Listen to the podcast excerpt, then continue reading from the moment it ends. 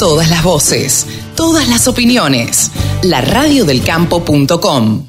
Estamos en comunicación como hacemos cada 15 días con Mónica Ortolani, nuestra coach, nuestra contadora y nuestra speaker y además titular de tonicaonline.com.ar. Hola Mónica, ¿cómo estás? Hola Carlos, ¿cómo estás? Muy La bien, verdad muy contenta. Bueno, muy bien, me alegro, me alegro. Estuviste, a ver, eh, yo me acuerdo que una de las primeras charlas que tuvimos allá hace un montón de años, va, no, no tantos, pero bueno, un montón de años, eh, fue de un tema que realmente ocupa y preocupa a las familias de, del campo, eh, que, es, que es el tema de las empresas de familia, ¿no? Eh, Exact- exactamente, fue, fue la primera columna, la primera columna de Radio del Campo. Ah, mirá, yo tenía idea que era hacía mucho tiempo, pero eh, porque la verdad es que cuando uno da o anda con algunas empresas y demás y habla de este tema, a todo el mundo le preocupa y les interesa cómo resolver los temas de familia adentro de una empresa agropecuaria, ¿no? Porque, a ver, imaginemos el caso, matrimonio que trabaja el hombre, trabaja la mujer y tienen cinco o cuatro hijos y tienen dos mujeres y dos varones. Los dos varones se casan, las dos mujeres se casan y ahí vienen algunos problemas o, em- o pueden empezar algunos problemas. A ver, ¿qué tenemos para decir de, de empresas de familia, Moni? Bueno, mira, qué, qué lindo ejemplo, qué, qué lindo ejemplo que nos diste porque nos da pie para, para esta conversación y declaramos a la audiencia que nosotros no, no armamos previamente las, Nunca. las entrevistas, Nunca, ¿no? nunca, Y- nunca. Así que bueno, vos mira que diste, un- diste en un gran punto, porque no sé si saben que solamente el 5% de las empresas familiares llega a los nietos.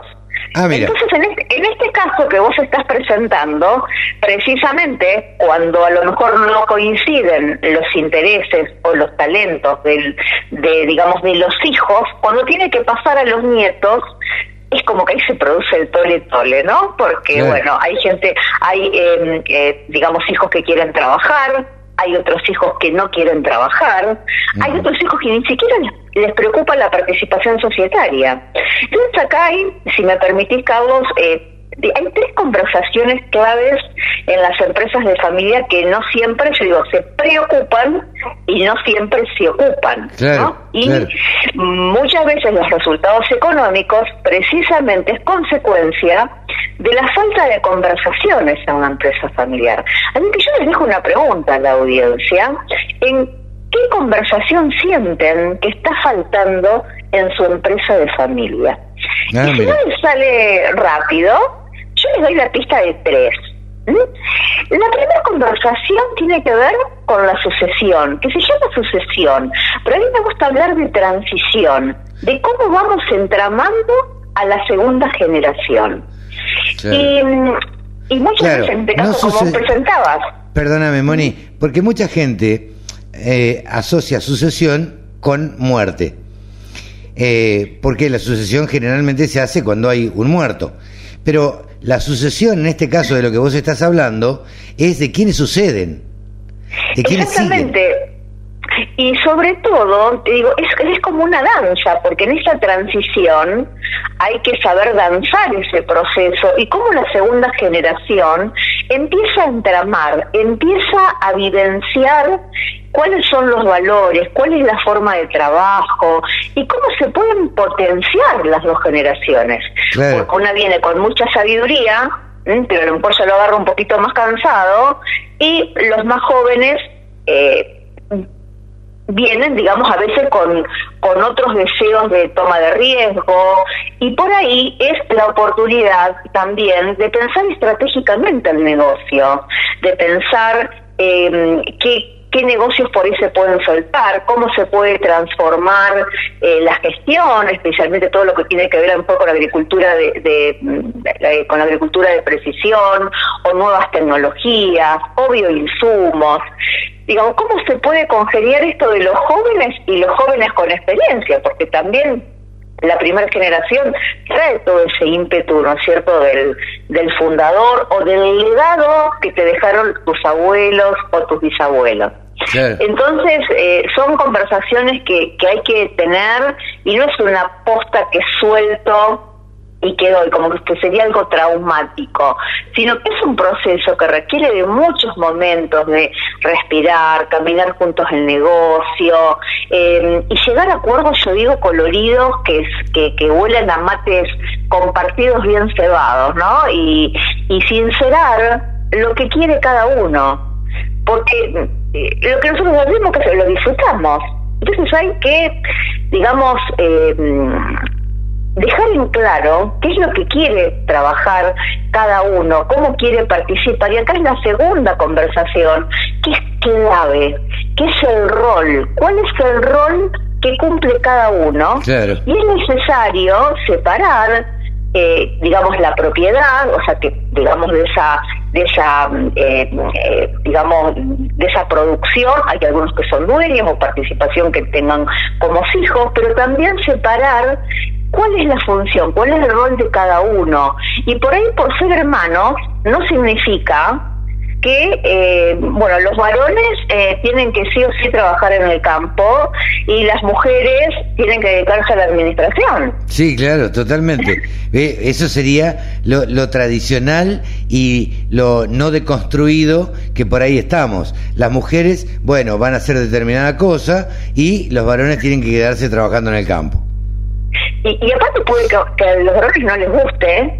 Claro. Incluso a veces para encontrar una ocupación, y yo te digo que lo veo muy claramente, más que todo por el trabajo de mi marido de contratista rural, muchos productores porque a lo mejor tenían un hijo que no sabían qué, qué poner a hacer o vino a estudiar y que no le gustó, compraron una cosechadora para encontrar una ubicación al hijo. Y muchas veces esto es importante. Y hay que planificar las inversiones, y vos fíjate que acá entramos en el mundo numérico, en función, nos acomodamos la empresa en función de lo que necesita eh, eh, tu hijo o lo que necesita un hijo o hija política, ¿no? O la nuera o el, o el yerno. Que acá también es un tema muy importante que en los protocolos de empresas de familia eh, se, se establecen.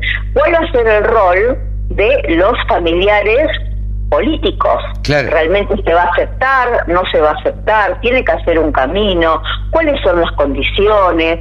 Pero por sobre todo, yo digo reconocer, y esto lo trabajo mucho en las capacitaciones que yo realizo con, en las empresas de familia, eh, que hago tanto entrevistas individuales como trabajando en equipo de la familia, reconocer cuáles son las fortalezas de cada integrante si son aptos o no para la función que desempeñan. ¿Mm? Eh, y, por qué procesos de capacitación tiene que, pasar? Y muchas veces no se genera esto de decir, le pregunté cómo se siente, o le manifesté alguna vez cómo, qué quiero. ¿Mm? Entonces, eh, y otro tema, eh, si me parece que tenés alguna otra pregunta respecto a esto, de los roles y funciones, y después otro tema que ya es un poquito más áspero para profundizar, que, que es el tema de las retribuciones. Claro, cómo se divide la plata, digamos, o las utilidades. exactamente, y acá hay, es muy importante, acá se requiere, ya digo, dosis adicionales de objetividad porque generalmente se cae en la trampa de decir, bueno, a ver, eh, aplico la misma vara, entonces si son los todos hermanos, en caso como empresa, todos tienen que ganar lo mismo. Claro, pero no las, funciones son, las funciones son distintas. Las funciones son distintas. Ahí no es recomendable, Moni, eh, apelar a un tercero.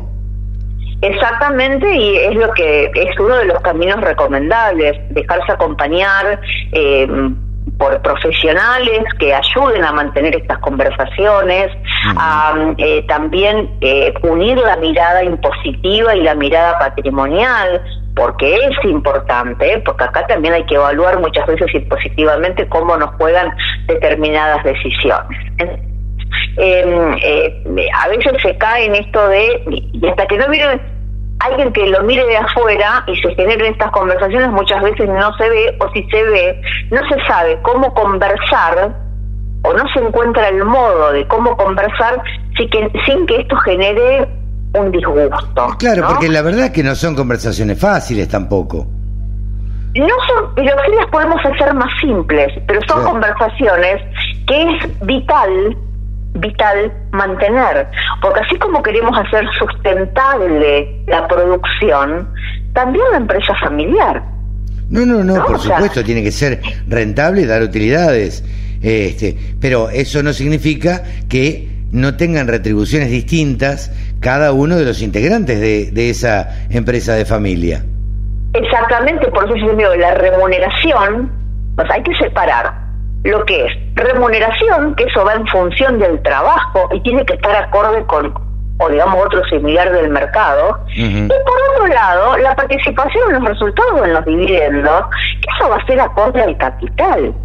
Claro, Y no olvidar, y no olvidar, que siempre tenemos que tener el colchón, como decían los abuelos, algo en el colchón, ¿no? Algo de ahorro, ¿no es cierto? Para que cuando suceda sequías como las que estamos, las que hoy nos están castigando, tengamos, digamos, ese colchón para para revertir, porque muchas veces se cae también en otro error cuando hablamos de retribuciones, que se sobrevalúa la función, porque a lo mejor lo necesita, porque se agrandó la familia, o por el contrario, se subvalúa la función, porque si total después le queda.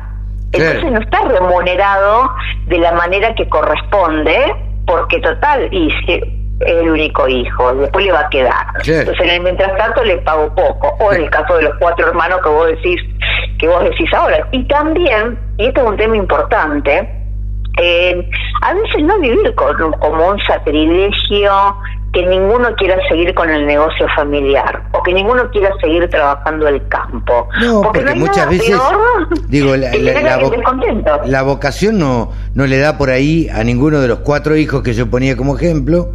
Eh, y, y, uno quiere ser dentista, el otro quiere ser médico, y el otro quiere ser economista, y el otro quiere viajar por el mundo.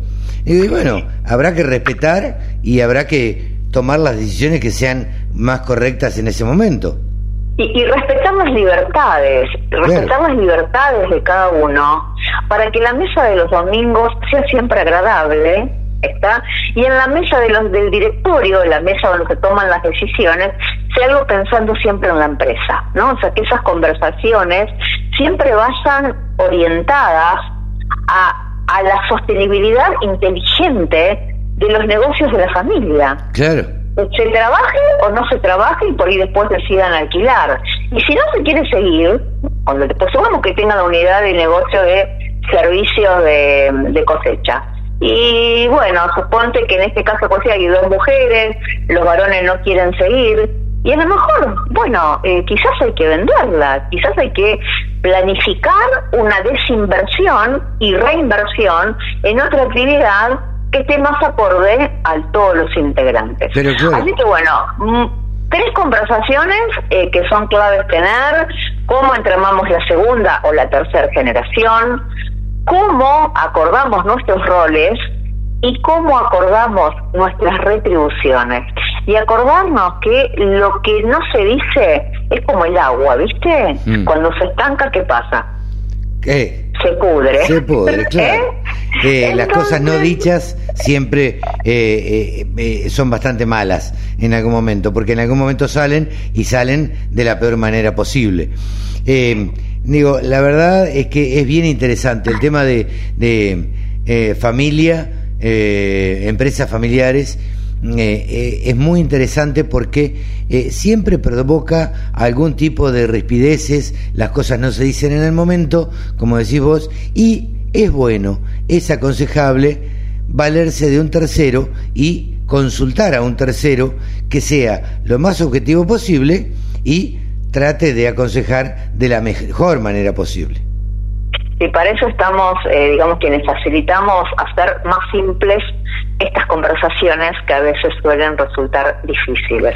Así que bueno, para eso estamos y siempre a disposición de, de, toda la audiencia de la radio del campo, en mi página tonicaonline.com.ar tienen mis datos de contacto, y si no en las redes. Y si no en las redes sociales la encuentran como Hortolani Mónica. Mónica, muchísimas gracias, a esta, hasta dentro de 15 días.